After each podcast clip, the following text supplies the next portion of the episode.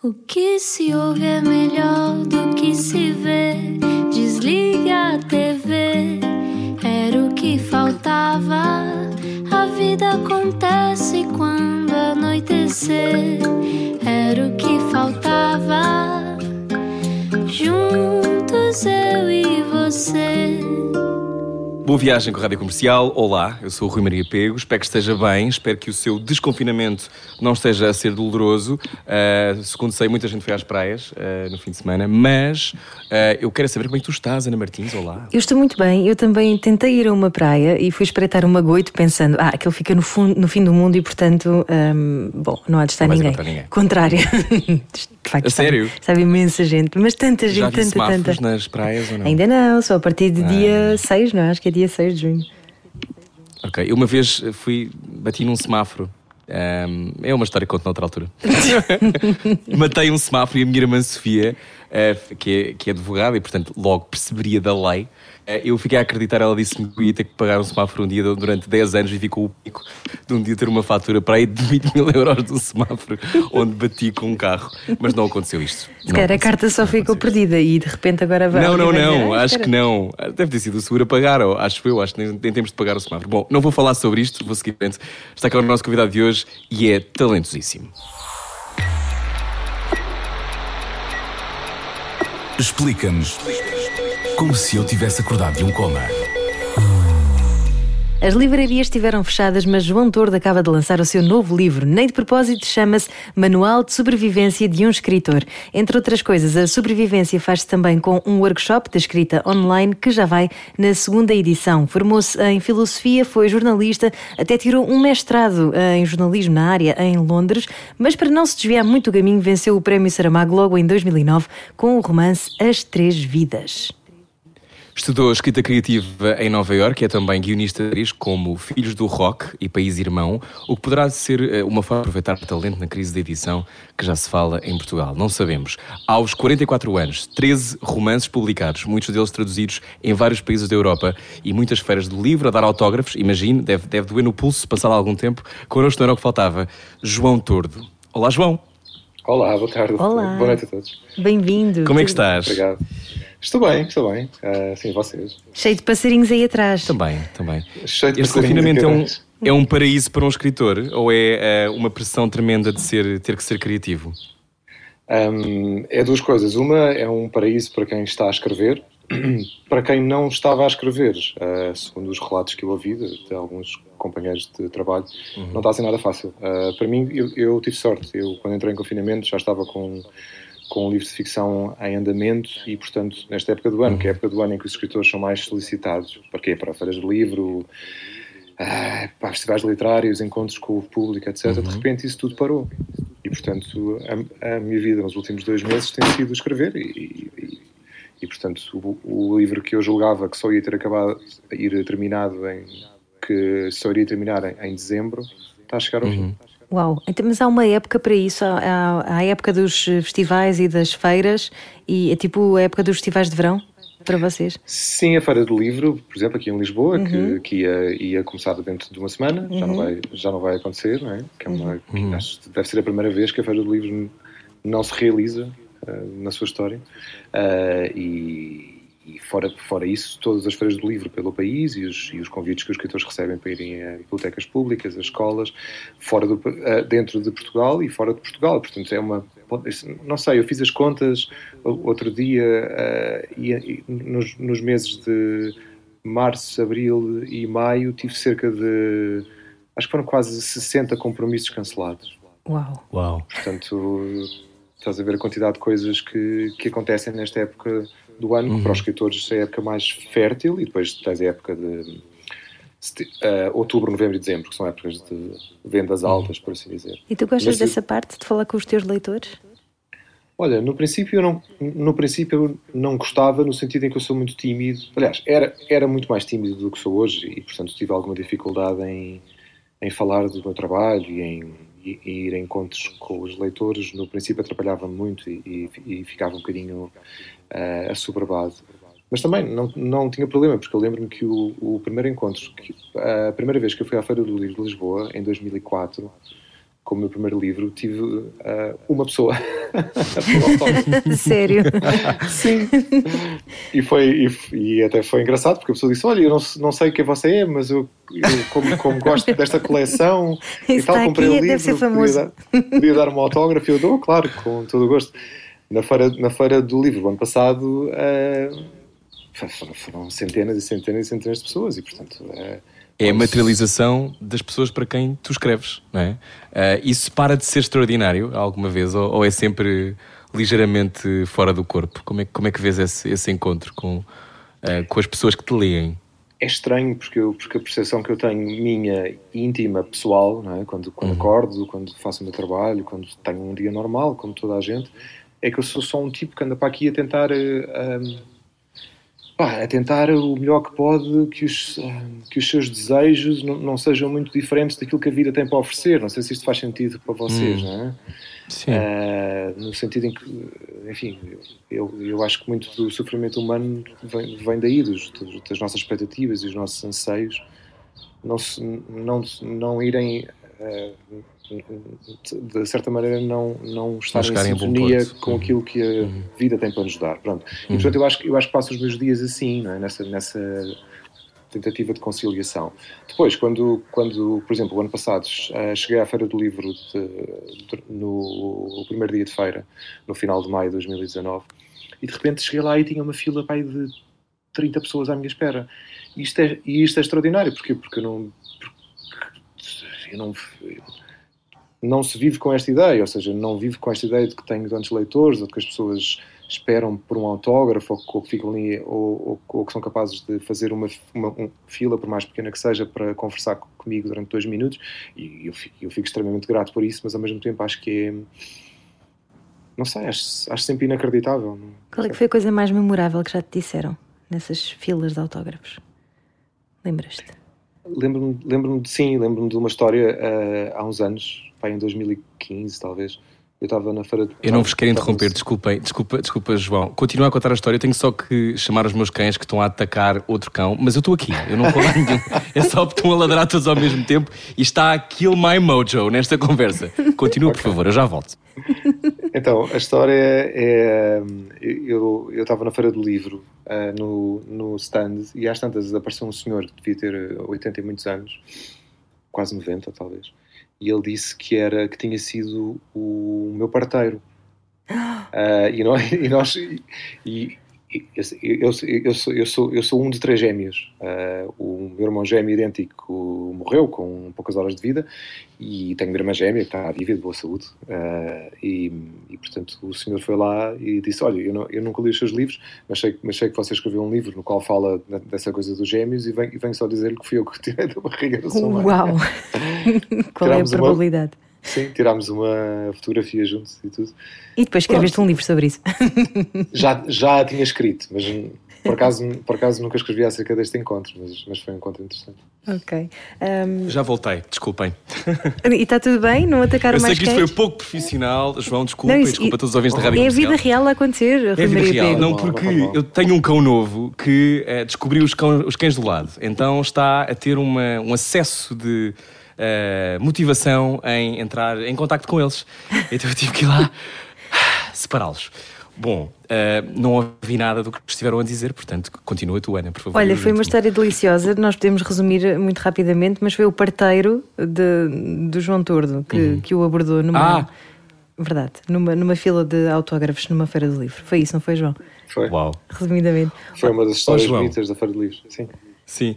João, é, chegado agora, tenho, mantenho a minha dúvida existencial, a primeira, que é: tu sempre quiseste ser escritor? Sempre tiveste esse olhar? Um, eu, eu antes, quando, quando faziam essa pergunta, ou das poucas vezes em, em, que me fizeram essa pergunta específica, eu dizia que não.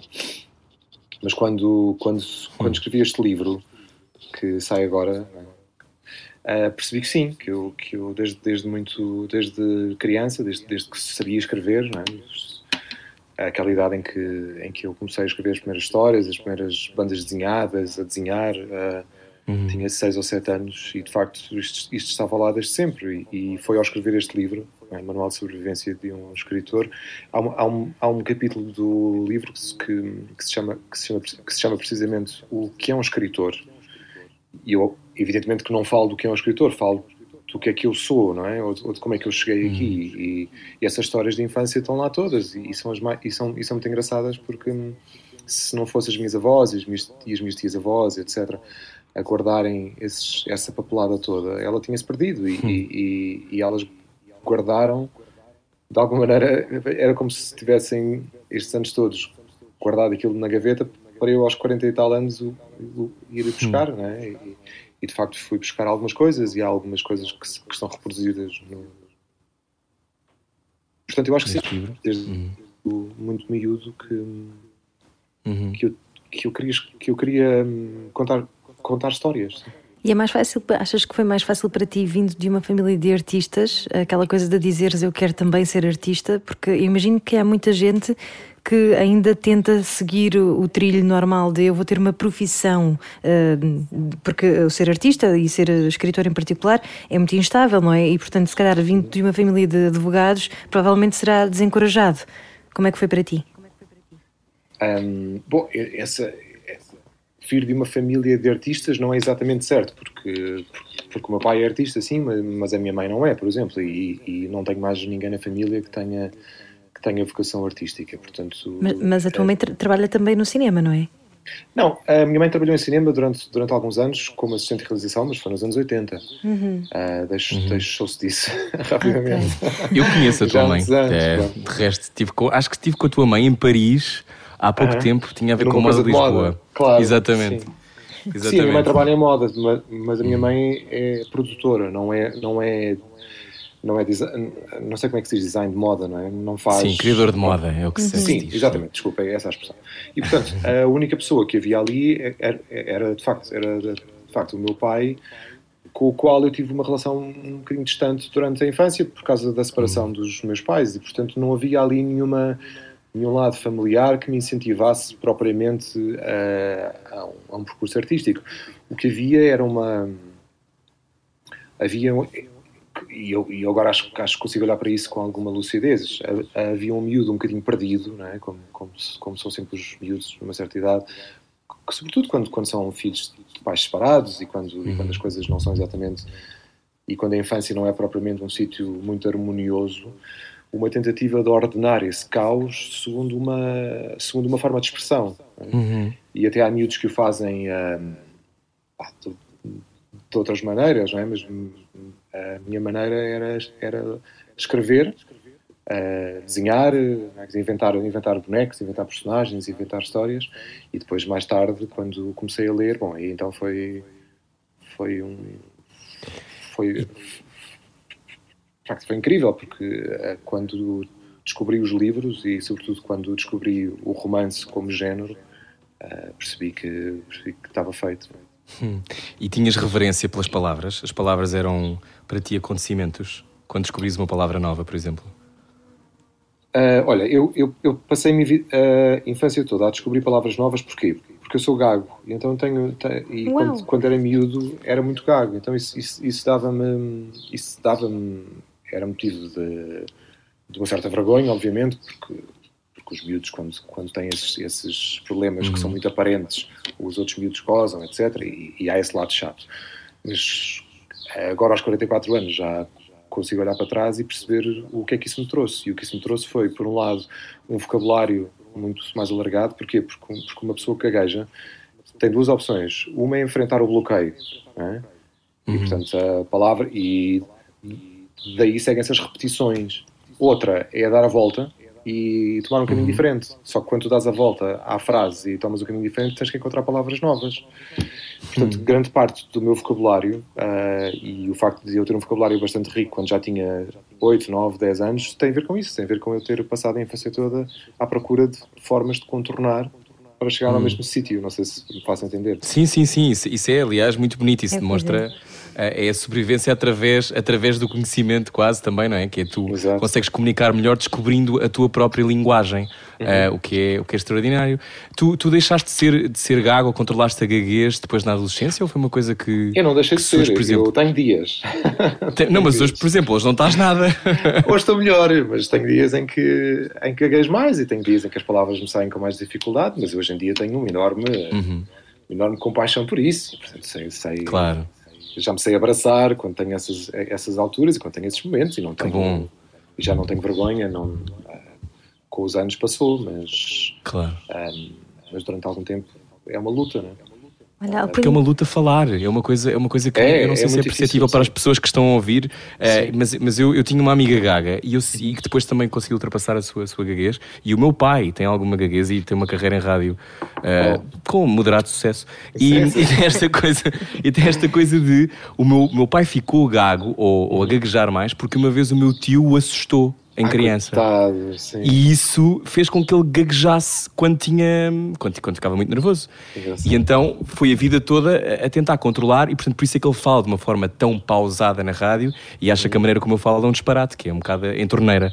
E portanto a sensação que, que, me dá é que É às vezes essa, esse, é, é, é sempre uma espécie de, de, de grito, não é? Tens que, tens que conversar com alguém, é um despender de energia tremendo. Tremendo, Nessa sim, altura. sim. Nessas alturas, sim, sobretudo quando se fica ansioso ou se estou nervoso, Uhum. um, tendo a gaguejar mais, mas, mas depois também um, eu se, puder- se tivesse que trocar, eu não trocaria. Porquê? Porque uh, quando, eu, quando, eu, Uhum. quando eu vejo aquilo que eu escrevo e, e- e eu vejo e estou muito em contacto com isso quando faço as reescritas, não é? Uhum. e faço várias reescritas antes, antes de um livro, antes, antes sequer de, de- de fazer chegar o livro à editora. Ah, e nessas reescritas eu, eu percebo que a minha voz está muito ligada a isso. O modo como eu pontuo, o modo como, como eu construo as frases, o modo como, como chego, como, como chego à conclusão a que quero chegar, está muito relacionada com o modo co- como eu falo. E o modo como eu falo está intimamente relacionado com a, com, com, com essa, essa, essa, essa ah, Uhum. sim, disfluência, não é? Uhum. Essa, é essa muito mais giro. dificuldade às vezes de, de, de tomar certos caminhos. Claro. Olha, no Isso é- início isso é- estavas a falar. Diz, diz. Desculpa. Vai, Ana. Vai, vai, Rui. Não, não, vai tu, porque eu, vai tu porque eu ia perguntar outra coisa que não tem nada a ver. portanto, Pronto, sei eu, que eu também, portanto. tu- Então vai tu, vai tu. Então pronto, então eu ia só voltar atrás um bocadinho porque no início estavas a dizer que eh, gostavas de sentir que os teus desejos se ajustavam ah, à realidade. Eh, acho que foi mais ou menos essa, eh, foram mais ou menos essas as palavras. E o que eu te perguntava era eh, se o escritor se sente sempre desajustado e por isso essa inquietação de querer eh, traduzir a realidade. Hum, olha, há uma, há uma frase de uma, de uma, de uma escritora americana de- que eu gosto muito. hum, e e ela, ela diz uma coisa qualquer do género. ah, o romance é uma doença para o qual o próprio romance é a cura. E, e a Joyce Carol Oates, ah, quando escreve isto, ah, acho, acho que ela consegue apanhar numa súmula aquilo que é escrever ficção. Ou seja, eh, não há, nenhum, não há nenhuma parte do lançamento de um livro ou do ficar num romance durante eh, três meses, quatro meses, um ano às vezes, que não, que não tenha esse lado patológico. Eh, e, portanto, como, como tem um lado patológico, está relacionado com patos, obviamente, que é aquela palavra que nós tantas vezes usamos em, em- nas suas várias formas e derivações. né? Estou apaixonado, por exemplo, ou tenho empatia, ou sinto compaixão. Embora a raiz seja essa, patos, sofrimento, né? dor. ah, e, é, e é quase estranho, porque, porque quando se ouve um, um, miúdo adolescente dizer é pá, estou estou apaixonado, etc., ele, ele, ele não tem consciência sequer que está a dizer é pá, eu estou a sofrer muito. Porque de facto é uma forma de sofrimento, não é? E, e isso é muito engraçado. E o romance tem essa característica. eh, tu, para construir os personagens e para estares com elas e para estares mergulhado naquele mundo e depois eh, para o leitor se conseguir, eh, conseguir alguma identificação emocional, eh, aquilo tem que estar carregado de patos, ou seja, carregado de patologia.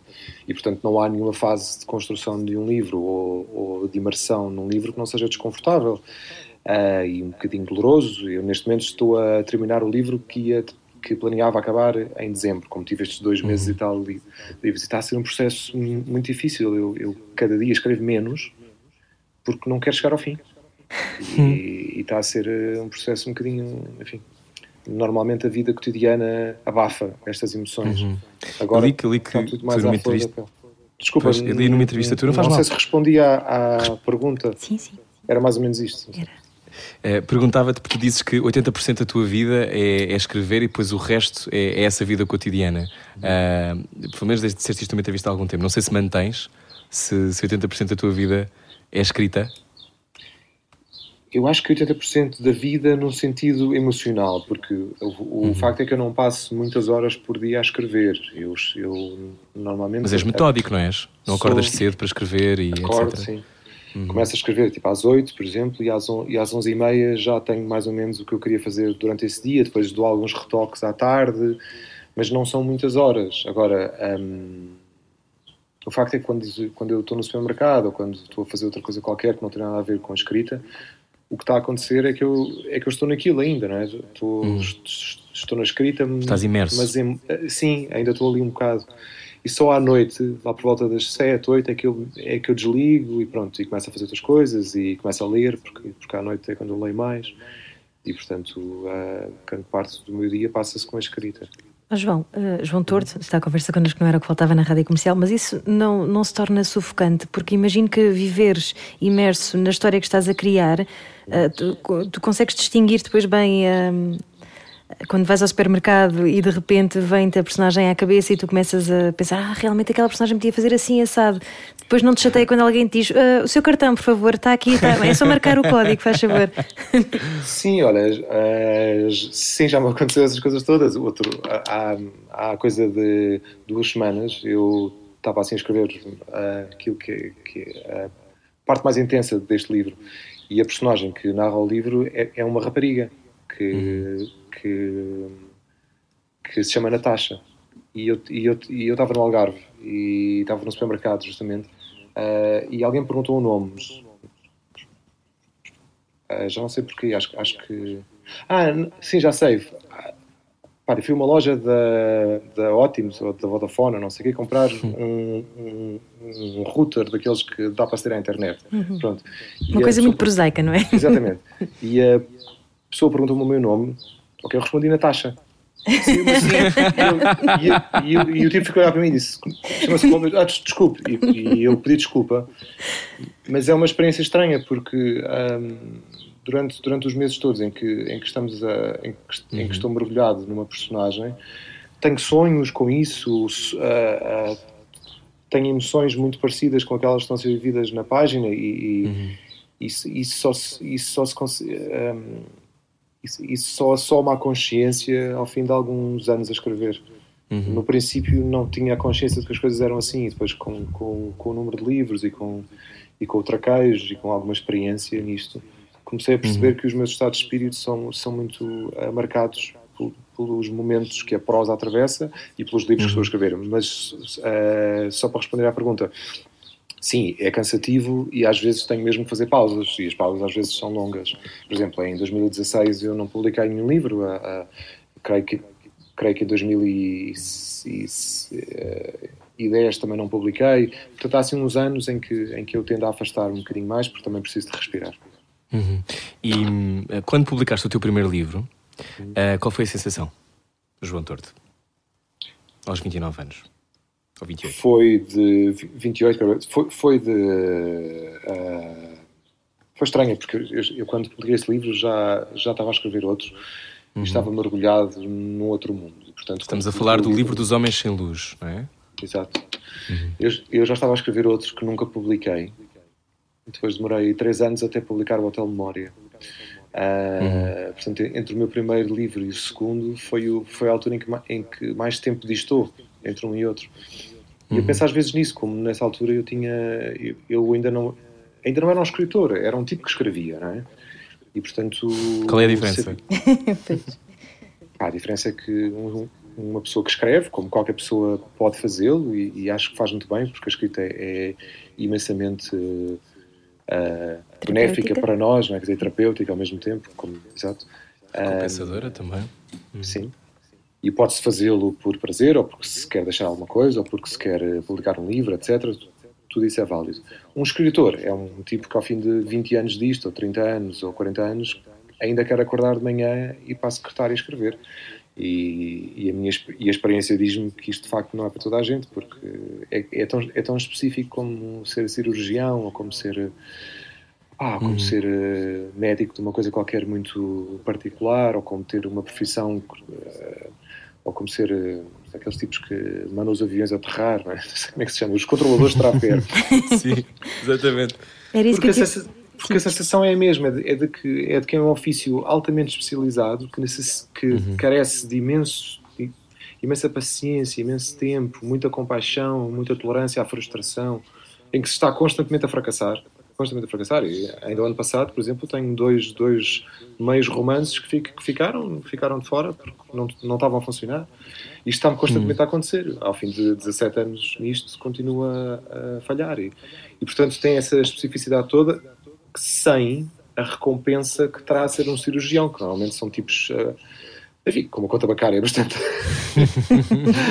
bastante salvam umas vidas. Sim. Também salvam umas vidas, é verdade. Mas, é esse lado, não é? Há pouco claro. dizias que há alturas em que não queres escrever e que depois fazes aquelas pausas Uh, mas por isso mesmo é que também te tornaste profissional, não é? 17 anos a escrever, tu já sabes depois como contornar essas pausas, porque eu imagino que venha muita dúvida, uh, não é? Acima, e, e, como é que tu depois percebes uh, como é que é a forma de dares a volta? É tu falares com o teu sabotador interno, isto para falar quase em termos de psicanálise, não é? Mas é, pois. como é que tu dás a volta ao teu sabotador? olha, normalmente o que acontece é que eu quando, quando um livro está prestes a ruir, eu já sei umas semanas antes aquilo já, aquilo já deu sinal. E eu, hum. como sou muito teimoso, recuso-me a ser. É, é, é, como uma relação, é? é? como, é como uma relação amorosa. Pessoas já sabe que aquilo acabou, já sabe que aquilo não dá mais, mas ainda continua a fazer aqueles últimos telefonemas, a mandar as mensagens e não sei o quê. Uhum. E depois demora algum tempo até, até aceitar é? que, que aquilo ruiu e, e, portanto, com os livros é exatamente a mesma coisa. Aliás, os livros, a escrita de um livro tem muito de de, de parecido com uma relação amorosa. É, é muito curioso. Uh, mas, eu mas eu já sei, só que ainda não aceitei. Né? E depois há um luto a seguir, há uma espécie há um, há um luto da coisa, tipo, uma pessoa pensar, ok, por um lado aceitar, ficar em raiva porque aquilo não correu bem, sentir-se imprimes e queimas, purgas isso? Não, deixo, tenho, não, por acaso tenho, tenho uma pasta aqui no computador, que estou a olhar uhum. para ela agora, que se chama Romances Inacabados. Hum. É como uma pasta das relações que não, acaba, que não correram bem. Faltam os closures, não é? Mas como é que estás a volta? E depois, depois de um romance inacabado e tu teres que uh, pôr uma pausa nele e pensares, pá, tanto tempo que eu perdi nisto e agora isto não vai continuar, como é que tu tens depois força para continuares e fazeres outra uma coisa nova sem te deixares desmotivar? Quer dizer, imagino que também venha da experiência, não é? Sim, para já convém ter boas pessoas à tua volta, e eu uhum. tenho no sentido literário. Tenho amigos que são escritores e que me ajudam, tenho a minha editora, a Clara, que me ajuda muito quando eu estou quando eu estou na lama, por assim dizer, uh, e depois também, isso é um lado, o outro lado é, é compreender que as coisas não acontecem só porque sim, quer dizer, que aquilo, eh, o fracasso é uma experiência de aprendizagem. É? Uhum. Eu, eu percebo quando fracasso num livro, pá, aquele não é o caminho, eu não, eu não sou capaz de fazer a coisa assim, não é para mim aquilo. Ou, ou ainda não sou capaz, ou nunca vou ser. Fazer aquele tipo de coisa. Portanto, às vezes sou, sou, demasiado, sou demasiado ambicioso, noutras vezes não me dou tempo suficiente, noutras vezes, pura e simplesmente, uh, desinteresso-me. Uhum. Há uma. Há uma, há uma o que é muito difícil, e, e, e isto eu aprendo com os meus alunos, o que é muito difícil na escrita de um livro não é uma pessoa, uma, uma, uma pessoa pensar, é pá, olha, está aqui uma grande ideia e eu vou-me sentar a escrever. Isso é uma coisa que acontece a quase todas as pessoas, pelo menos uma vez na vida, não é? E de certeza que já vos aconteceu a vocês. Pronto. A grande dificuldade é eu sentar-me e ter uh, e, e, e, comprimir a mola com força suficiente para que ela para que ela ressalte. Uh, uhum. sim ressalte ressalte com, com a energia que é precisa para um romance. Isto, e isto é mesmo assim, quanto, quanto, mais, quanto mais pressão a mola tiver, mais distância eu, eu percorro. Uhum.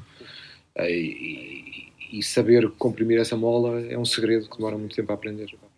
Uhum. Uh, eu não sei explicar, não sei explicar como é que se faz. Estamos a conversa com o João Tordo. Tu disseste que, que tens alunos, portanto sabemos que dás aulas.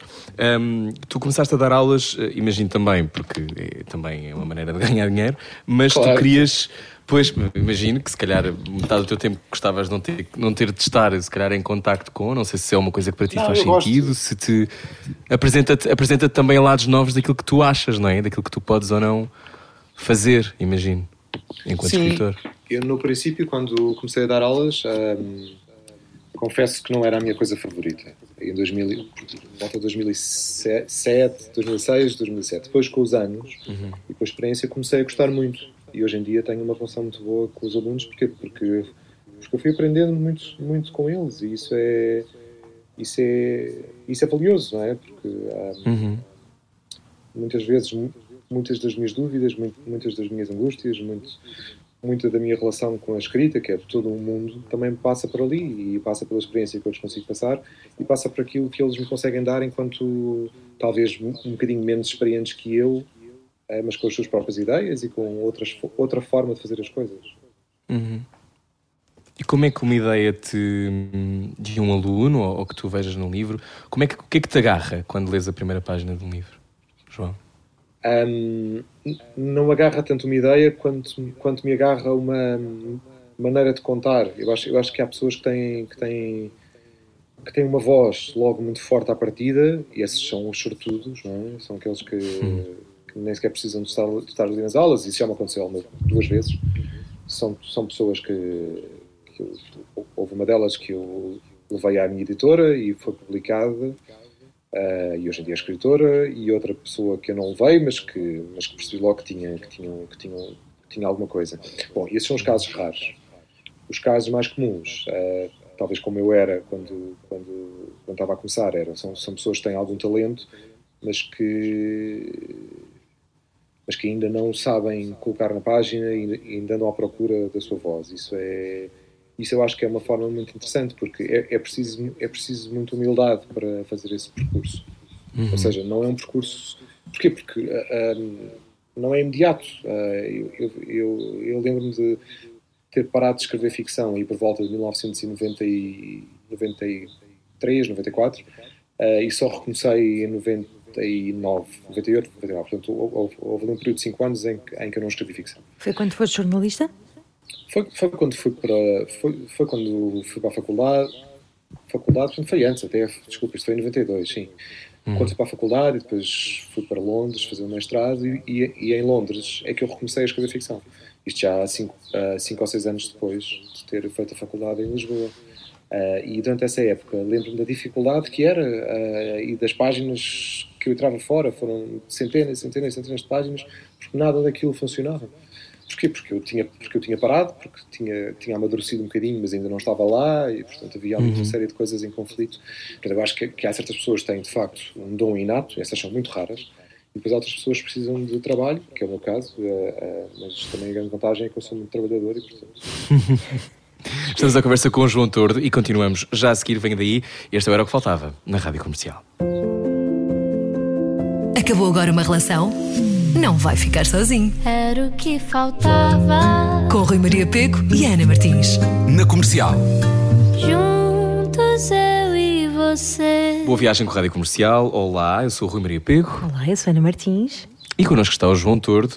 Já falámos de de, de muitas coisas, eh, mas eu fico curioso para saber o que é que te leva à Faculdade de Filosofia, porque formaste em Filosofia na Universidade Nova de Lisboa, uma universidade que eu conheço bem, porque ainda lá estou. uh, parece que tenho um problema em deixar aquela universidade, porque ainda não acabei o meu curso de História, mas uh, aquilo tem de facto um universo muito particular, mas Filosofia é um curso que eu também ponderei, mas do qual fugi porque achei que era lá está um mergulho que eu não sei se, se na altura, quando me candidatei à faculdade, estava com disponibilidade para fazer. Uh, ir muito, muito novo para a filosofia fez-te bem? Uh, eu, acho, eu acho que me fez, fez-me bem e fez-me mal, não é? Como, como pois era isso, aquela, era por isso que eu te dizia. É.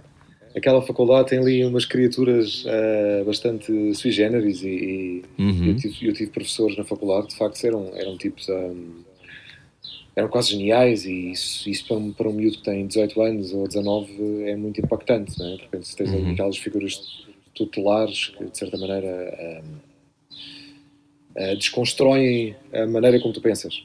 Uhum. Isso é brutal para, uma, para um miúdo de 18 ou 19 anos. Um, a minha questão com a, com a filosofia era esta. Eu, eu, eu, eu, eu fui estudar filosofia já porque gostava muito de ler. E, e, tinha alguns livros de filosofia que eram os meus favoritos, por assim dizer. Por exemplo, Quais? a República de Platão, a Poética uhum. de Aristóteles, eram, uhum. eram livros que eu adorava já nessa idade. E, e, e, e também pensei, bom, se eu vou estudar, uh, se eu for estudar literatura, uh, tinha a sensação que ia estar a dissecar a ficção uhum. e que não me ia ajudar, que me ia ajudar mais a estudar filosofia. Pronto, foi um instinto que eu tive. Um, mas só, só, de, só depois de fazer o curso, uh, eu fiz o curso com uma tese sobre um romance. foi engraçado. Uh, escrevi, escrevi uma tese final em filosofia sobre 1974, do George Orwell. Ah, ah muito uh, bem. Pronto. E, e, Algo e que dá muito jeito para os tempos de hoje. Pois é, está muito a bater lá. que era um romance que eu adorava e que tinha um professor na, na faculdade que também gostava muito desse romance e estava sempre a falar dele nas suas aulas e, portanto, eu acabei por me apaixonar pelo livro e, e por, e por por fazer a minha tese sobre esse livro. Mas, mas, já aí estava a ficção a entrar na filosofia ou a filosofia a entrar na ficção. Mas ainda uh, achaste que conseguias contar as histórias só indo ao onde, quando, como, sendo jornalista, não é? Sim, e, e, e até foi uma boa aprendizagem esses, esses, anos como jornalista, porque esse quando, como, onde, quem, uhum. uh, deu-me deu muito, deu-me deu uma percepção muito útil de, de, de, como se pode usar a linguagem, não é? Uhum. E, e, nos primeiros tempos até tenho a sensação que a minha escrita uh, literária era muito influenciada pela escrita jornalística, depois deixou de ser, porque perdi a prática. Né? Mas eu acho que o que é a grande lição que eu tirei de estudar filosofia está um bocado quando, olha, quando, quando vi um filme há pouco tempo que, que se chama A Grande Beleza, não sei se vocês conhecem. É um ah, é lindo, eu adoro. Uhum. Sim. É um filme muito bonito e há uma sim. parte lá em que, em que às tantas, o, acho que é no final, em que ele diz uma coisa do género: o, o que está além, é, são, é, o que está além é o que está além, é? e eu não uhum. me ocupo das coisas que estão além. Uh, e eu acho isso muito engraçado porque fez-me muito lembrar uh, como é que um, uh, porque é que eu sou porque é que eu sou um ficcionista ou um escritor ou um romancista e não sou um filósofo porque eu não me ocupo das coisas que estão além porque, ah, porque, porque interessa muito mais as coisas que estão uhum. aqui. É? E, e, embora, claro que a filosofia tem um papel importantíssimo, porquê? Porque ocupa-se das coisas que estão lá. E alguém tem que se ocupar delas, mas não sou eu. caso. Olha, tu chegaste a trabalhar no Independente, na Sábado, no Jornal de Letras, uh, assim, dos tudo, que, tudo como, como freelancer. Como freelancer, sim. Uhum. Nunca trabalhei em, nas redações. Na redação. E qual é que foi o momento em que tu dizes, não, eu quero ir para Nova Iorque estudar escrita criativa? Um, foi quando eu, eu, eu, estava a viver em Londres desde 98 e em 2001 um, ou, ou 2000, não me lembro, escrevia para o Independente e para, para a revista, não era? E nessa altura escrevi uma reportagem que eu não me lembro acerca do que é que era, mas lembro-me que o editor, o Francisco Camacho, me enviou um e-mail a, a dizer que a reportagem era mentira, mas que era ficção. o para um jornalista não é exatamente o melhor elogio. Não, não é nada. Eu, eu, Olha, desculpe, isto não tem qualquer parecença com a verdade. Ele disse: Pois, estava, mas olha, repara que isto é muito romanceado. E eu fui olhar para a reportagem de facto aquilo era ficção. E tinha, tinha parte, pronto, era inspirado numa história verdadeira, mas eu tinha, eu tinha inventado aquilo tudo. E portanto aí percebi que. Isso tem graça. Estava na altura de voltar para aquilo que eu sempre quis fazer, não é? Mas, mas que tinha medo de fazer. Mas, mas que tinha medo, porque, porque de facto, se eu soubesse o que sei. Bom, mas uma pessoa deschampista, não é? Se eu soubesse o que sei hoje, a vida teria sido diferente, claro que teria. Uhum. Mas eu tinha medo, tinha medo de me expor, tinha medo de escrever um livro que não fosse aceito, tinha medo de não conseguir escrever, tinha medo de, uhum. do meu sonho de infância não se concretizar e, portanto, havia esse medo. E, e, o olhar, o olhar que também extra devido à fama do teu pai era uma coisa que te preocupava minimamente ou, sabia, ou fizeste o teu caminho sem isso ser minimamente um, um fator? O teu pai, só para contextualizar, Fernando Torto, para quem estiver a ouvir, estiver ligado agora Músico. à rádio, estamos a falar com o João Torto. Sim, olha, não, havia, havia um, claro, há essa ligação sempre, mas, mas não, eu quando, quando comecei a escrever, ah, e até durante os primeiros dois ou três livros, o curioso é que ninguém me associava ao meu pai.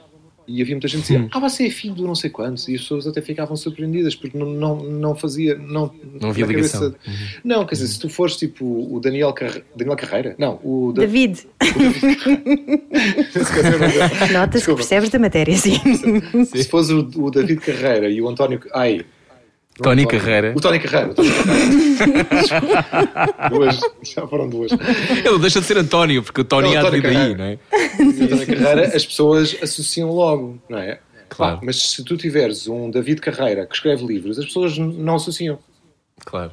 Pensam, pensam que não tem nada a ver e, portanto. E não tem nada a ver, de facto, são, são duas profissões que, que, enfim, pronto, o, o meu pai também escreve letras de canções, sim, mas, não, não, mas o processo é tão diferente e é tudo, são tudo mundos tão diferentes que muitas vezes nem sequer se tocam que não, não havia essa associação. Depois, claro, com o tempo e com tornar-me tornar-me conhecido como escritor, as pessoas começaram a associar mais e, e hoje em dia até tem graça, porque há muita gente da geração do meu pai que começou a ler-me porque também gostava dos, das músicas dele, etc. Isso é bom. E tu já escreveste músicas, letras para canções? Olha, já, já tentei duas ou três vezes e foi sempre um fracasso. Vou fal- acho que não vou voltar. Queres dizer muitas coisas? Pá, acho, que- acho que não tenho jeito, não sei. Mas escreveste o guião para, a- Sim. para a longa-metragem Amália, a voz do povo. Não, não, não. Eu, Ai, não? eu- não, esse guião foi. Isso, para fazer justiça, esse guião foi escrito pelo Pedro Marta Santos. E eu o que fiz foi. Eles chamaram-me numa segunda fase para dar alguns retoques. E eu fiz alguns retoques, mas o meu nome apareceu lá. Mas não, não foi eu que escrevi o guião. Ah, ok, ok. Eu agora ia perguntar, porque passámos rápido por Nova York e Nova York é sempre um tema que me interessa muito. tu foste estudar escrita criativa para Nova York e aterras lá com o quê? 25, 26? 26 ou 27. 26. E o que é que sentiste na altura, João? Achaste que ias ser engolido pela cidade? Ou era o teu Ah, playground o que é que sonho? Não, achei que, achei que havia ali tanta coisa que hum, para mim era tão importante. Porque, porquê? Porque eu, houve, houve uma fase da minha vida em que, em que eu vivi fascinado com literatura anglo-saxónica e, sobretudo, literatura americana. E, portanto, ah, havia ali muitas coisas que, de repente, estava numa faculdade onde, onde tinha estado. Onde tinha estado o Paul Auster a ensinar há uns anos e o Philip Tu chegaste Roth a conhecer, não é? tinha- conheci a filha dele e a mulher. Ah, ah ok, achei que eu Um, conheci também. Sim, Não, por acaso, nun- por acaso nunca conheci Boston. Uh, tive várias oportunidades, mas por acaso nunca, nunca o quis conhecer. Nu- Nunca o quis conhecer, não. Nunca, nunca, nunca tive a oportunidade. Não, mas podias não querer conhecer os teus ídolos literários. Há pessoas que não querem. Sim, não, sim, opá, mas agora que falas nisso, houve uma vez em que, eu- em que me convidaram do Jornal de Letras para ir entrevistar o Oster e eu não fui. Tive, tive, tive uma mistura de medo e de medo de, de- por, por- por ser um, um ídolo literário, não é? Claro. Também medo de, de me sentir desiludido, não sei. Foi- De não- repente ele era não tive essa péssimo, não é? sensação. E não te apetecia, se calhar. Então, eu, eu tive essa fase em que lia muita, lia muito literatura americana, o Melville e o, e o Roth e o Don DeLillo Moby e a Dick, não é? C. Hustver. Sim, o Moby Dick é um dos meus livros favoritos e, portanto, estar nos Estados Unidos nessa altura fazia muito sentido. Depois, com o tempo a passar, deixei um bocadinho a literatura americana de lado e fui para outros campos, mas, mas, hum, mas o que eu me lembro mais de, Nova Iorque é, são, são os cheiros. Pá, aquilo tinha uns, ah, os, o cheiro de Nova Iorque acho que é mesmo único, não é? Aquilo cheira, cheira, cheira a metal. Cheira a possibilidade e desespero em simultâneo. cheira a amêndoas e a pêssegos e a comida chinesa e a relva e a, E a, e a, e a, sim, e a a ratos. e a ratos e, e a jasmim. E a não sei, é cocaína? isto. desculpem, não. Isso depende da zona da cidade. Exato. Depende da zona da cidade. E portanto aquilo era, uma, era um, para mim era um mundo muito fascinante e, e eu cheguei lá ainda por cima logo a seguir ao 11 de setembro, quando a cidade ainda estava numa, numa espécie Pois. de luto, luto coletivo Uhum. e, foi, e foi interessante ver isso também. Ora, E também tiveste uma residência literária, não foi? No, em New Já tive- Hampshire? Ou em Já tive- várias? tive várias, não é? Tive uma no estado, no estado de Nova York, em 2010, na Ledig House, onde, onde passaram mu- muitos escritores portugueses, aliás, e tive em New Hampshire em 2017, que foi a melhor residência de todas, porque...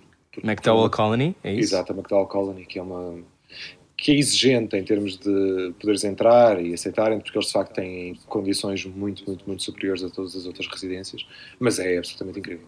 Pá, o sonho da Olha, minha vida é ter uma um residência bocadinho. artística, sim, por favor, descreve-nos. Ah, por exemplo, para quem, para quem nunca, nem sabe o que é uma residência artística, porque Uhum. quem está a ouvir agora a rádio comercial, se calhar nunca pensou muito É sobre estes comprar o universos. livro. Pá, é comprar o livro porque há um capítulo que se chama As Residências Artísticas. Ah, é? Sim, Ah, não sabia. Ah, o Sim. teu- Deste teu novo livro. O teu novo ok. livro, Manual de Sobrevivência. escritor. Sim. Há um capítulo Ah, ok. que é só sobre as residências, em, em que eu falo das, das, das que mais gostei, das que foram mais importantes. Ah, E ok. até tenho uma fotografia no livro do meu estúdio nessa residência, a McDowell. Uh, Porque eu, a McDowell tem, tem uma particularidade que é tu tens não só uma, uma casa principal, que é uma casa senhorial daquelas no meio do campo, é em New Hampshire, como cada, cada artista que está lá, que são cerca de 20 ou 25 pessoas, tem, tem a sua própria cabana. Uau. Eu tinha um- uma cabana no meio do bosque eh, e o bosque tem ursos. Portanto, aquilo, aquilo é. What? Aquilo à noite é assustador, sim. É bom que escrevas. É que escrevo. E eu tinha uma cabanazinha no meio do bosque eh, à qual, chega, à qual eh, chegava por volta das 10 da manhã, a seguir ao pequeno almoço, que era tomado em conjunto com as outras pessoas que estavam lá, que eram de várias áreas, do Uhum. cinema, literatura, música, artes plásticas, etc.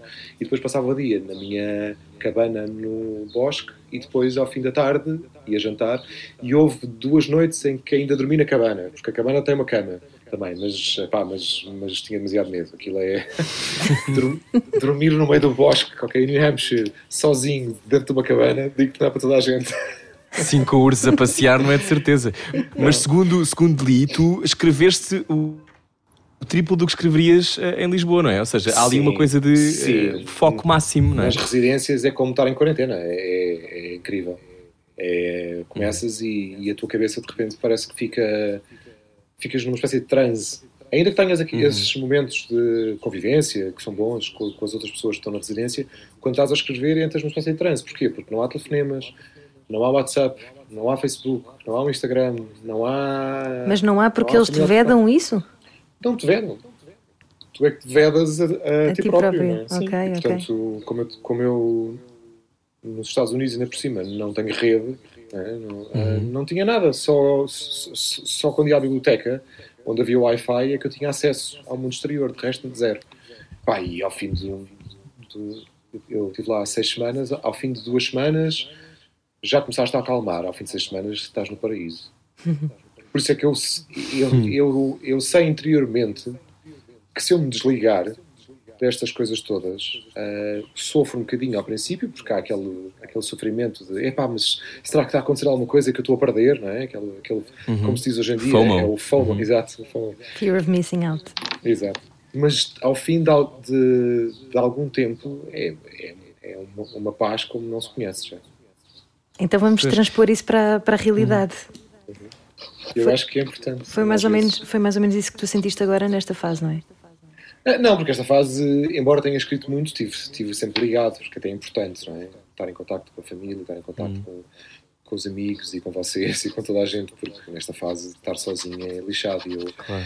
e eu tive uma quarentena, a, a minha experiência, pronto, foi semelhante a de muita gente, eh, foi de estar sozinho em casa e não é fácil. Não é nada fácil. Até porque não, não consegues fugir às sombras, não é? As sombras vêm todas bater à porta ao mesmo tempo. Vem porta. e não vêm com distanciamento de segurança. Com distanciamento de segurança vêm mesmo para cima de nós. Não vêm de É, máscara. é. Um, nós temos falado muito sobre isto, como, como por, por exemplo, muitas pessoas, eu acho que, inevitavelmente, o teu ofício pede-te que tu mergulhes nessas profundezas e, e nesse, nessa, na condição do que é ser humano em todas as suas vertentes. Não é? Portanto, tu, tu provavelmente tens mais proximidade com, com muitos estados de ânimo, com muitas emoções, que se há outras pessoas passam a vida inteira a fugir delas, não é? Um, mas esse sítio, quando, quando não tens escolha, é diferente, não é? Porque não podes, de repente, pegar um botão e dizer, olha, agora já está bom. Não dá.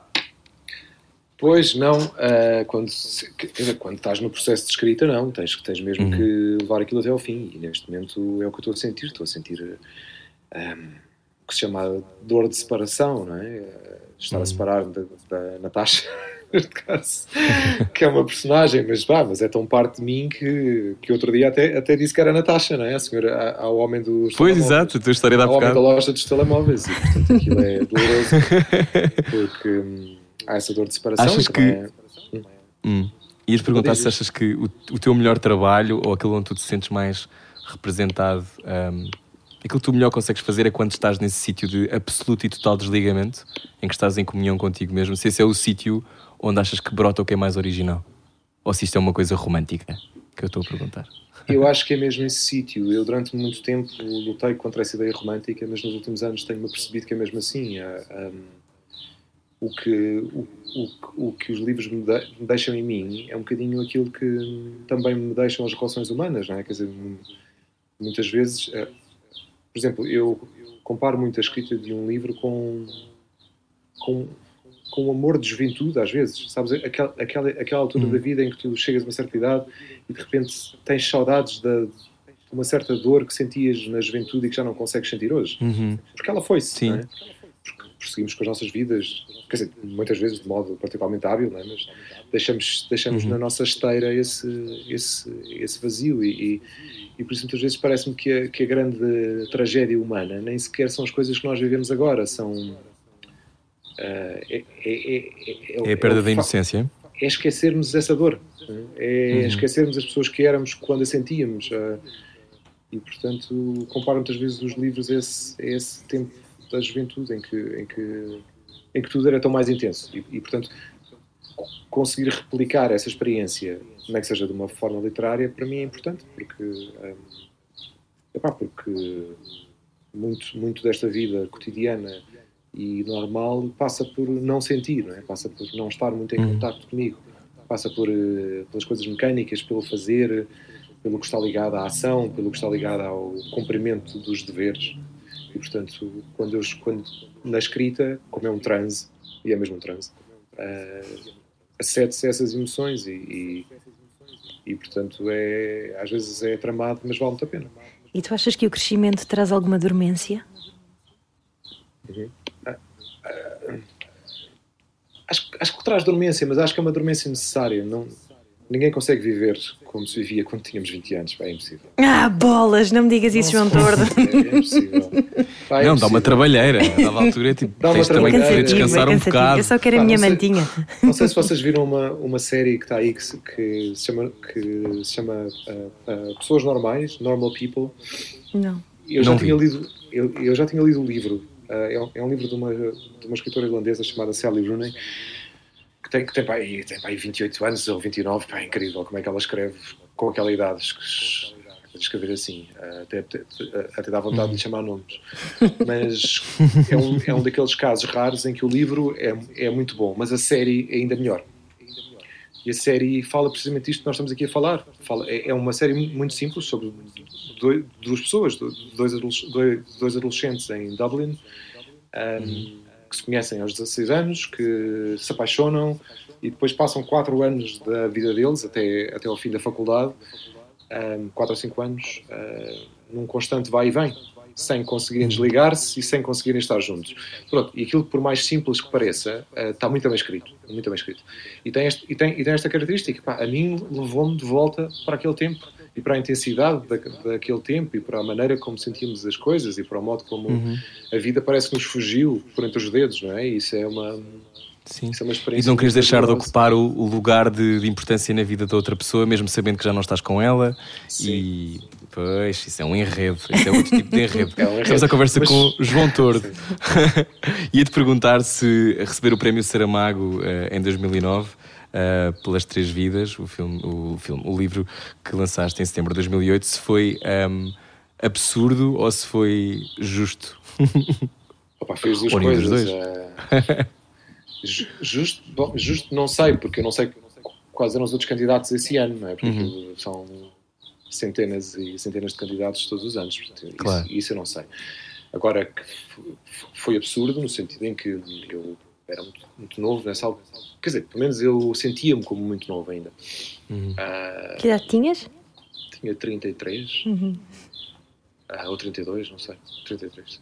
Um, e eu sentia-me ainda muito jovem e muito, muito ainda a aprender o meu ofício, é, era só o meu terceiro romance. Pá, entretanto, escrevi mais. Vou lançar este ano o 15, portanto, imagina o tempo que isto foi, não é? Ao tempo literário que isto foi. Sim, portanto, era, muito... era muito jovem literariamente e não estava preparado para uma aquela situação. Estou, estou, estou imensamente grato, obviamente, porque aquilo mudou a minha uhum. vida ao prémio. Atenção, mudou, mudou mesmo tudo.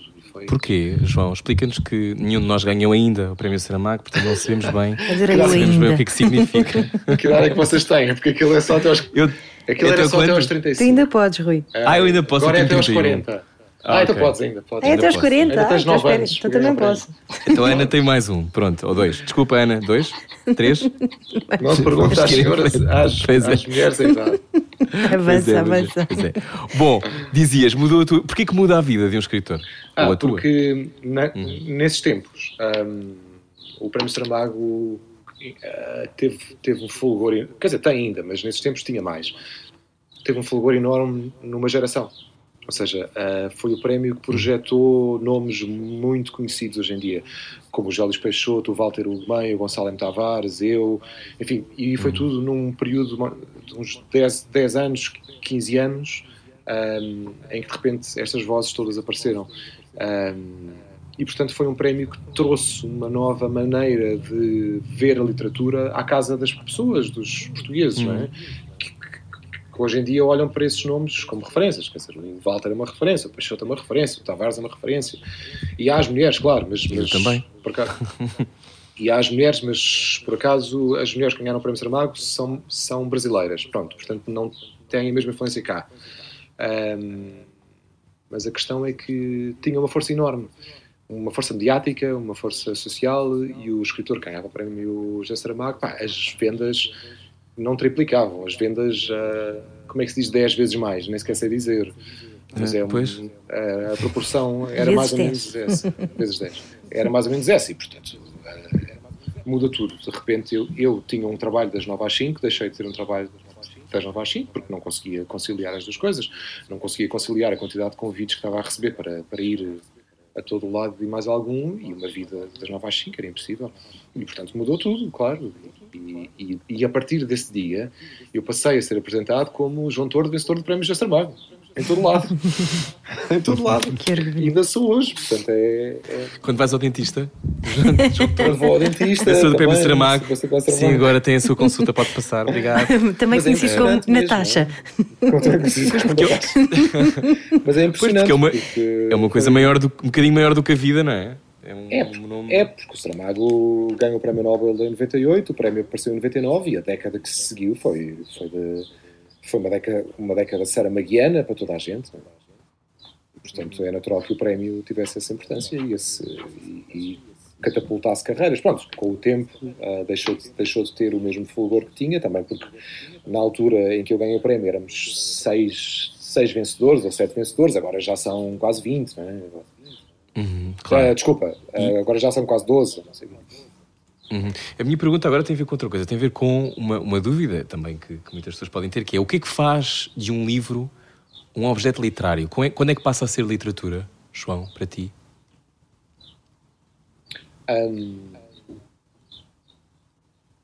Pá, eu acho que passa a ser passa a ser literatura quando ah, quando, eu, Quando alma quando eu não entendo exatamente aquilo que me está a tentar dizer Ahm, isso Hum. é muito e quando me deixa intrigado e quando e quando e quando aquela voz se, se sente que tem uma que está construída sustentada numa tradição Uhum. Uh, e essa tradição literária é uma tradição que ou se tem ou não se tem e que se sente naquilo, naquilo que se lê. Não sei explicar, mas, mas para mim é óbvio.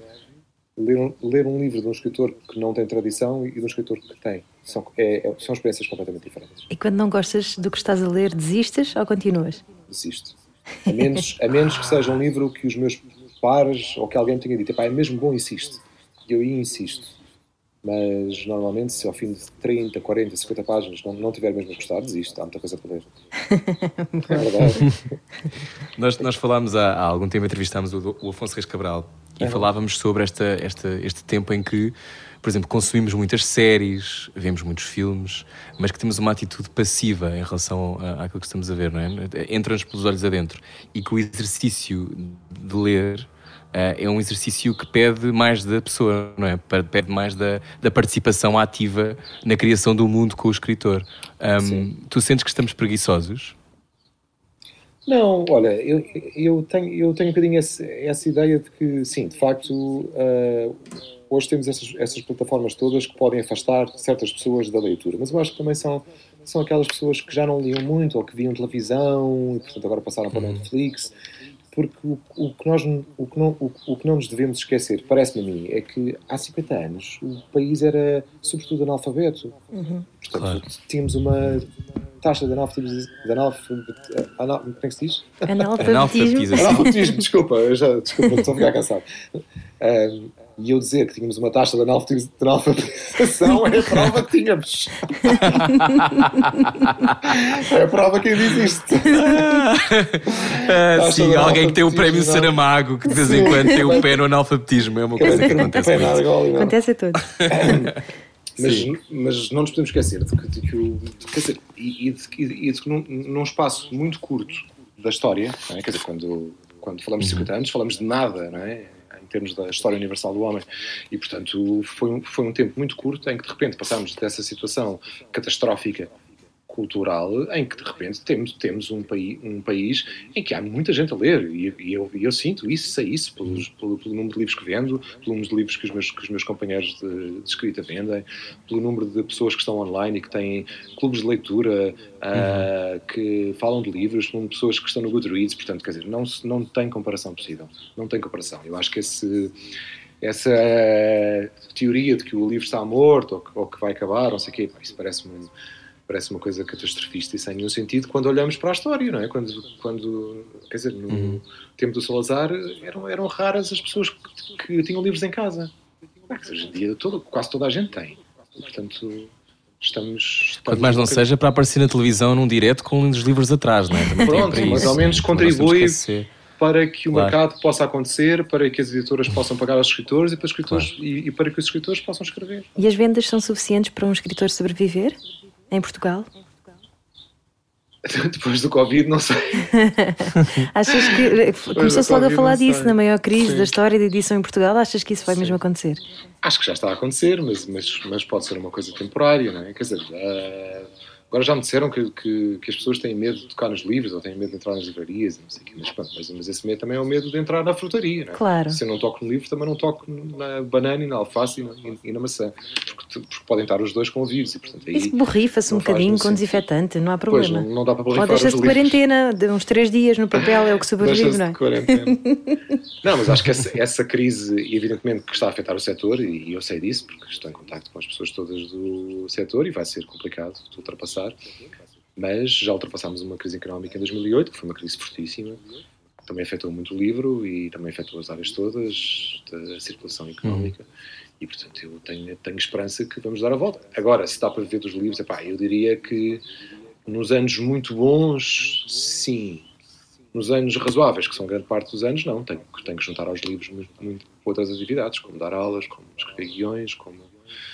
Enfim, esse trajeto todo que tem a ver com os livros, idas a bibliotecas, a conferências, palestras, festivais atrás, isso tudo é pago, não é? E, portanto, há esse lado todo que neste momento os escritores ficaram sem rendimentos. ah, porque não sejam a venda de livros, que também não existe neste momento. Pois. Portanto, sim, é complicado. E há quem diga que o caminho é a desmaterial... desmateri- Ah, agora sou eu. Desmaterialização. Não, não parece nada. Não.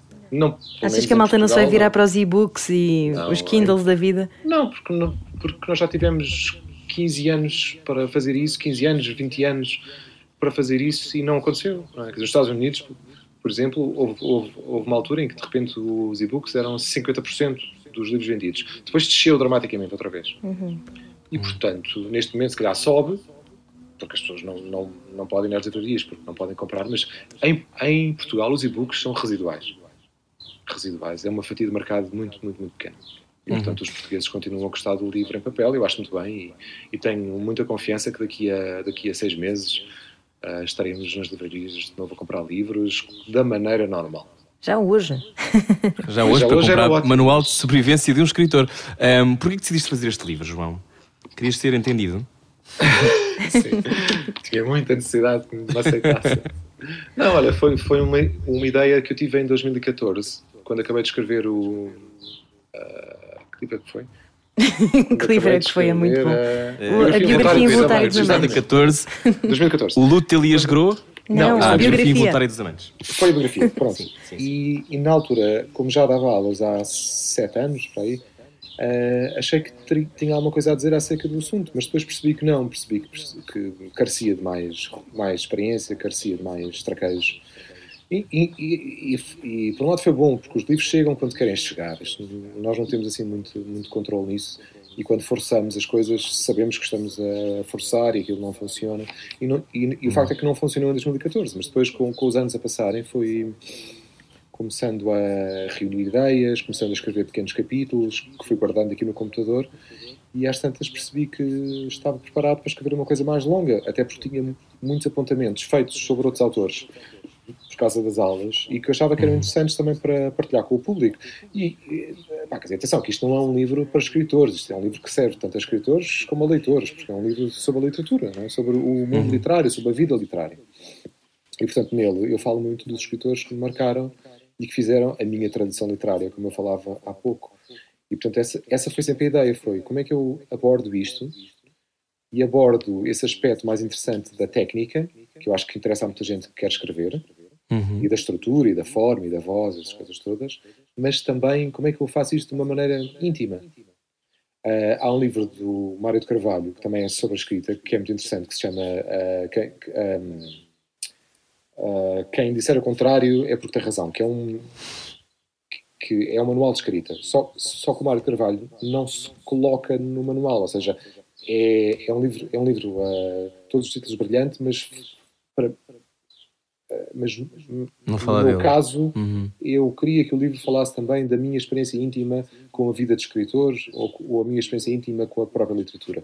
Então foi isso que eu fiz, foi de tentar juntar as duas coisas. Ah, a experiência de ser professor de escrita literária e a experiência de ser escritor. E no livro as duas coisas juntam-se. E quando é que tu sabes que um livro é um livro e um guião é para ser um guião? Há alguma distinção? Olha, a Ana a perguntar uma pergunta que é para ela. Sei, sei, Ana, porque um guião normalmente é-me encomendado e um livro nasce da minha volição, não é? Portanto, eu, eu, eu quando escrevo um guião, normalmente é ou, ou, ou, ou- ou estou com outros guionistas a concorrer aos concursos do ICA e da RTP, etc., que acontece muitas vezes, ah, e portanto aí estou, estou a fazer em formato de, ah, de parceria, ah, mas hum, foram, rar- foram muito raras as vezes em que me sentei para escrever um guião de minha própria vontade ou porque, ou porque me apetecesse fazer aquilo. Ah, normalmente, quando me sento para, para, para escrever, é para escrever um livro, que é o, que é o mar em que eu me sinto ah, mais quentinho. E quando tu dizes que o livro chega-te, ele chega-te de onde?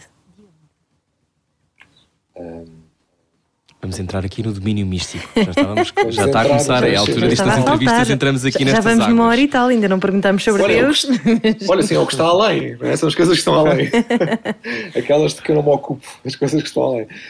Hum, eu, acho, eu acho que vem muito de. Olha, vem, vem muito do lado patológico da, da vida, não é? Da- da- desta relação de, de. Não quero dizer de doença, mas de desajustamento. não é? E essa relação de desajustamento a mim surge-me com a experiência literária, por assim dizer, na forma de personagens. E, portanto, há certas alturas em que eu preciso de revisitar, por exemplo, a experiência da solidão, ou a experiência do afeto, ou a experiência ahm, do abandono, ou a experiência do amor, etc, etc, etc. E isso surge na forma de uma personagem, ou de uma voz, e eu vou estando atento durante algum tempo. Os livros demoram, demoram muito tempo a chegar. Eu, neste momento, estou a, a escrever o livro que vai sair daqui a dois anos.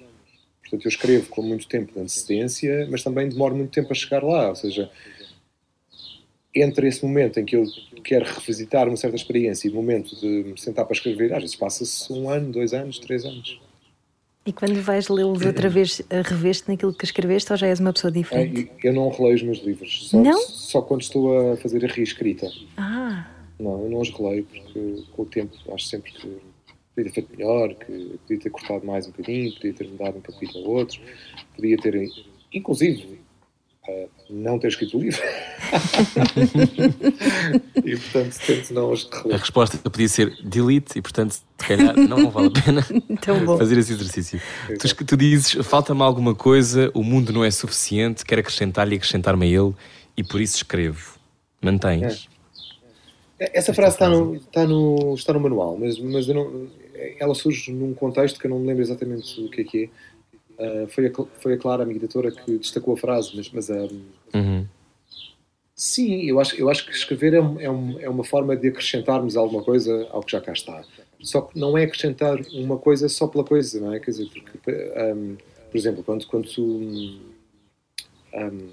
se tu, fa- se tu fazes um novo iPhone, por exemplo, quer dizer, nós não temos capacidade para isso, obviamente, mas se tu fazes um novo iPhone, estás a acrescentar ao- a algo que já existe, estás a melhorar alguma coisa que já pré-existia, não é? Um, a experiência de um livro é totalmente a partir de nada. E, portanto, eu acho que essa experiência é uma experiência de criação, ou seja, de, Uhum. que é essa definição de criar, onde, onde não havia nada, agora há alguma coisa, que está ligada ao sentimento religioso, obviamente. Ah, e, portanto, ahm, qual é que era a tua pergunta? Desculpa, esqueci-me completamente. A minha pergunta era se tu mantinhas, mantinhas esta coisa de que ah, é por isso escreves, não é? Nesta Ah, esta claro, lógica sim, da, sim. da criação do mundo, não é? Por sentires que Sim, a tua conta. Porque não te chega ao mundo. No fundo, é esta, esta é ideia de porque que o mundo aquilo- não te chega. Uhum. é porque aquilo que eu, que- quando eu estou num livro, aquilo é-me familiar e estranho, é-me violento e pacífico, ah, ou seja, tem, tem todas essas matizes e, e muitas vezes n- n- na vida cotidiana ah, os momentos de beleza, ou os momentos de epifania, ou os momentos de, de rendição, ou os momentos de observação cristalina de qualquer coisa são raros. Porquê? Porque nós estamos mergulhados no cotidiano, estamos mergulhados nas coisas e, portanto, muitas vezes não reparamos. E eu incluo-me nesse, nesse grupo. E, portanto, quando escrevo, hum, de repente, o olhar é sobre a coisa mais importante, sobre a coisa mais cristalina, sobre a coisa que permanece, sobre o momento de epifania. E, portanto, isso, isso eu acho que é, que é muito interessante trazer isso ao mundo e trazer isso à minha própria experiência. De estar no mundo, aí está. E há uma emoção sobre a qual gostes mais de escrever? Há, há- há estados de ânimo que para ti são, são mais divertidos e mais. Ou divertidos talvez não seja a palavra, mas que mais, que mais prazer te dão?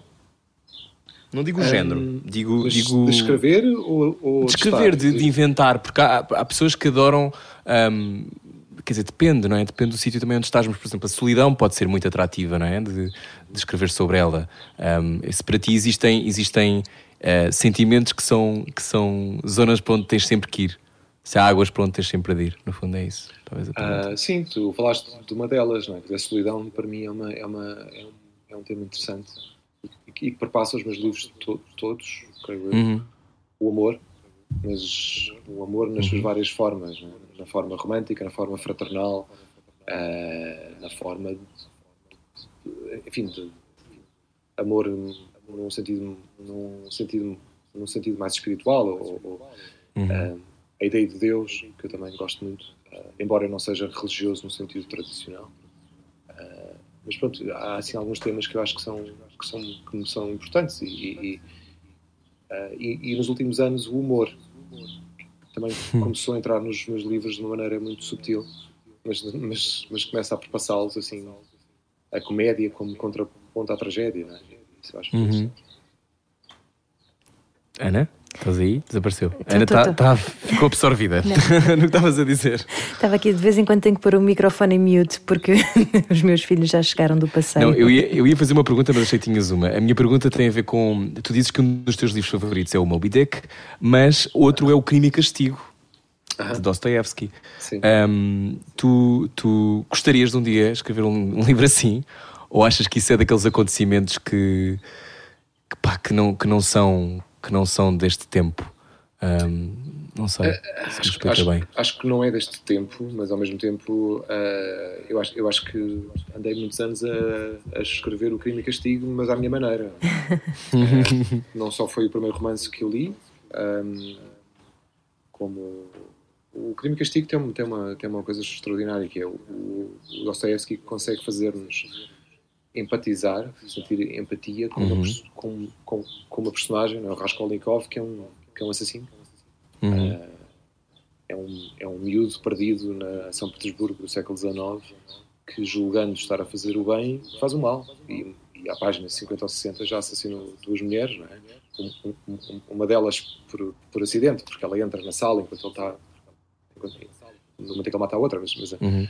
Sentir empatia por, por, uma personagem destas é um, é um golpe de gênio, não é? Portanto, é muito difícil escrever desta maneira e, e daí que daí que me tenha impressionado tanto a leitura desse primeiro romance porque compreendi que aquilo era possível, que era possível eu estar alinhado com uma personagem destas.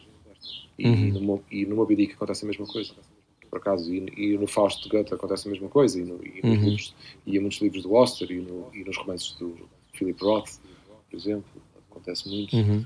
também. Uh, e no Lolita, por exemplo, a do Nabokov, uhum. que é um livro contado na primeira pessoa por um porque hoje se chama um pedófilo, não é? E, e, no entanto ele consegue fazer-nos ficar ali durante 400 páginas uh, é impressionante, não é? E, e, e, a literatura tem este, tem este lado fascinante de, uh, de ser muito mais parecida com a vida do que nós achamos, no sentido de ter, ter muitos tons, não é? Não é, uhum. Uh, é o contrário do Facebook. É o contrário do Facebook, acho o máximo. Que é, que é tudo preto e branco. É? Então, criar empatia é o objetivo máximo de um escritor. Empatia no sentido de estar alinhado com, não é? Quer dizer, havia, havia um, há uma. Na, na poética do Aristóteles, do Aristóteles há, um, há, uma parte em que, ele, em que ele fala disso, fala de, de as emoções uh, fundamentais para quem assiste à tragédia, neste caso um leitor de um, de um livro, é? de um livro de ficção, um, são o medo e a piedade. E é, e é, estranho pensarmos assim, mas, mas, mas, quando olhamos para a coisa no, mais objetivamente, de facto é verdade. Medo de quê? Medo de que o protagonista não consiga aquilo que quer, uhum. piedade pelas suas circunstâncias difíceis. Uhum. Compaixão. E estas, é? Compaixão. E portanto, estas duas emoções juntas criam empatia. Um, como é que a coisa funciona exatamente, não sei, mas o que eu sei é que quando, quando, quando sinto empatia pelas personagens, ou seja, quando, quando me identifico, quando há alguma coisa nelas que ressoa em mim, quando, quando essa ressonância uh, me deixa confuso, ou me deixa triste, ou me deixa assoberbado, ou me deixa. Pronto, é, é, aí que eu sei que estou a ler um bom livro. João Tordi, o que é que estás a ler neste momento?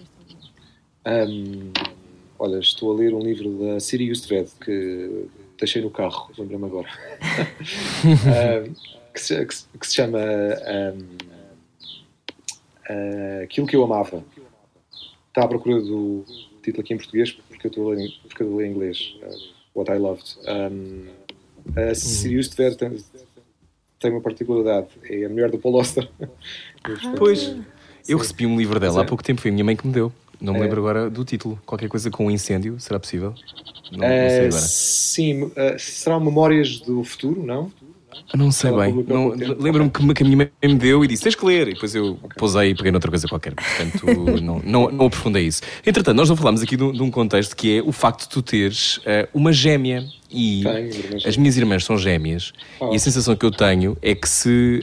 Um, quando, quando se é irmão de gêmeos, tu vives a vida a apanhar uma conversa a meio. É? Porque há qualquer coisa sempre que existe entre aquelas duas pessoas que tu nunca percebes exatamente o que é. Um, essa, essa ligação ao longo da vida e quando eras miúdo, um, continua, achas mesmo que é de facto uma ligação fora do comum entre irmãos?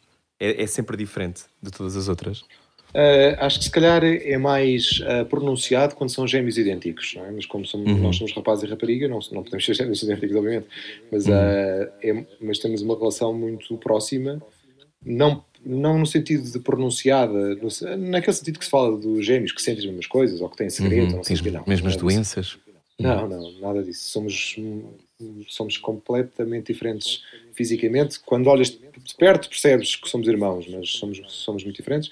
E, mas temos uma relação muito boa também por causa disso, né? porque somos uhum. irmãos e somos e, e, andamos aqui há precisamente nos mesmos dias e, e com as mesmas uh, e com as mesmas dificuldades, e, quer dizer, com as mesmas dificuldades não, quando passámos por muitas, por muitas coisas juntos durante muitos anos uhum.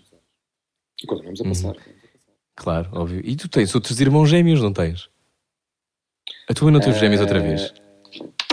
A minha mãe teve gêmeos outra vez, sim. Dois pois, rapazes, mas é uma... não mas também não são idênticos. Pois, exato, não é que eu conheço um deles, mas é aquela coisa de. É a coisa mais improvável do mundo é ter vários irmãos gêmeos, acho que não é uma coisa muito comum. é, é, tenho, tenho sim, tenho, tenho outro, sim, há, há outro par de gêmeos. E não, não te esqueças que nós éramos trigêmeos, eu e minha irmã. Ah, eu não sabia. E tu não ouviste essa conversa? Foi quando foste pois tratar foi. dos cães. Ah, Sim, okay, eu não sabia, eu não sabia. Eu tinha um gêmeo idêntico que uh, morreu com, com poucas horas de vida Uh, Ah, ok. Porque não se sabia na altura que éramos três. pá, Enfim, isto, isto, isto é uns anos 70, né? as coisas não eram tão fáceis. Pois, hum, eu, essa parte eu não ouvi, daí eu ter É. entrado se calhar muito up depois de tu teres contado essa história e não ter percebido que isso tinha Não, acontecido. não, desculpa, mas, desculpa. Não, pá, não tem problema nenhum. Vai, então isto não, não casa qualquer, qualquer Claro, claro, melancolia. Então isto, é- isto é uma coisa da qual não tenho memória, não é? claro. E a melancolia é uma coisa que te acompanha, ou não? Eu acho que a melancolia é uma coisa boa, que tem a ver com. hum, eu acho que a melancolia somos nós a fazer, a fazer o luto das coisas, não é? É um bocadinho. É a maneira que o ser humano tem de aceitar que. aceitar que as coisas passam, que terminam, que acabam, que. ah, que, não- que isto não está que isto não está cá para ficar. Essa ideia é muito tramada até uma certa idade e a melancolia instala-se precisamente para começarmos a aceitar isso. não é? Da mesma maneira que o primeiro amor também já não volta, que a juventude já não regressa. E às vezes eu sinto-me melancólico por isso. Sinto-me, tenho saudades de ter 21 anos ou, ou 23 e estar aí para Londres viver e, e o mundo, e o mundo ser um lugar, um lugar tão em aberto ainda, não é? E, E queres ser lembrado? Eu, eu diria que sim. Ah, aliás, os meus livros também me fazem muito isso, fazem-me lembrar e também lembro os outros, mas Uhum. às vezes custa. Quando vi esta série que te falei há pouco tempo, é? Uhum. Normal People, aquilo custa. aquilo custa. Porque o corpo tem memória, não é? Eu acho que o corpo tem memória de. Tem, tem memória De disso. tudo tem isso. Memória. Hum. Tem memória de uma, de uma, de uma coisa estranha. É, é como se. É um bocado, é um bocado como, como a quarentena e a vida antes da quarentena. Parece que nós temos memória de- de uma vida que não chegou a acontecer. Não sei explicar. Não é? É um bocado isso. E, e isso é estranho. Porque causa essa, causa essa perplexidade.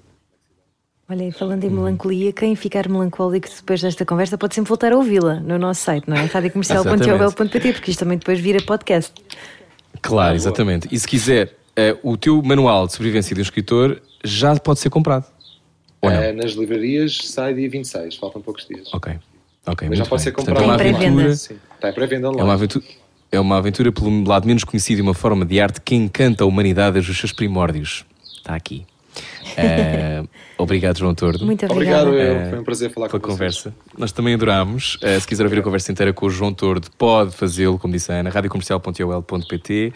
Obrigado e um dia destes eu ou a Ana vamos ter que nos inscrever nos teus, nos teus workshops de escrita. São muito bem-vindos. Exatamente. Queremos muito. Obrigado, João. Obrigado. Beijinhos, um. João. Obrigada, Beijinhos. beijinhos. Obrigado, Até já. Beijinhos. Obrigado. Obrigado.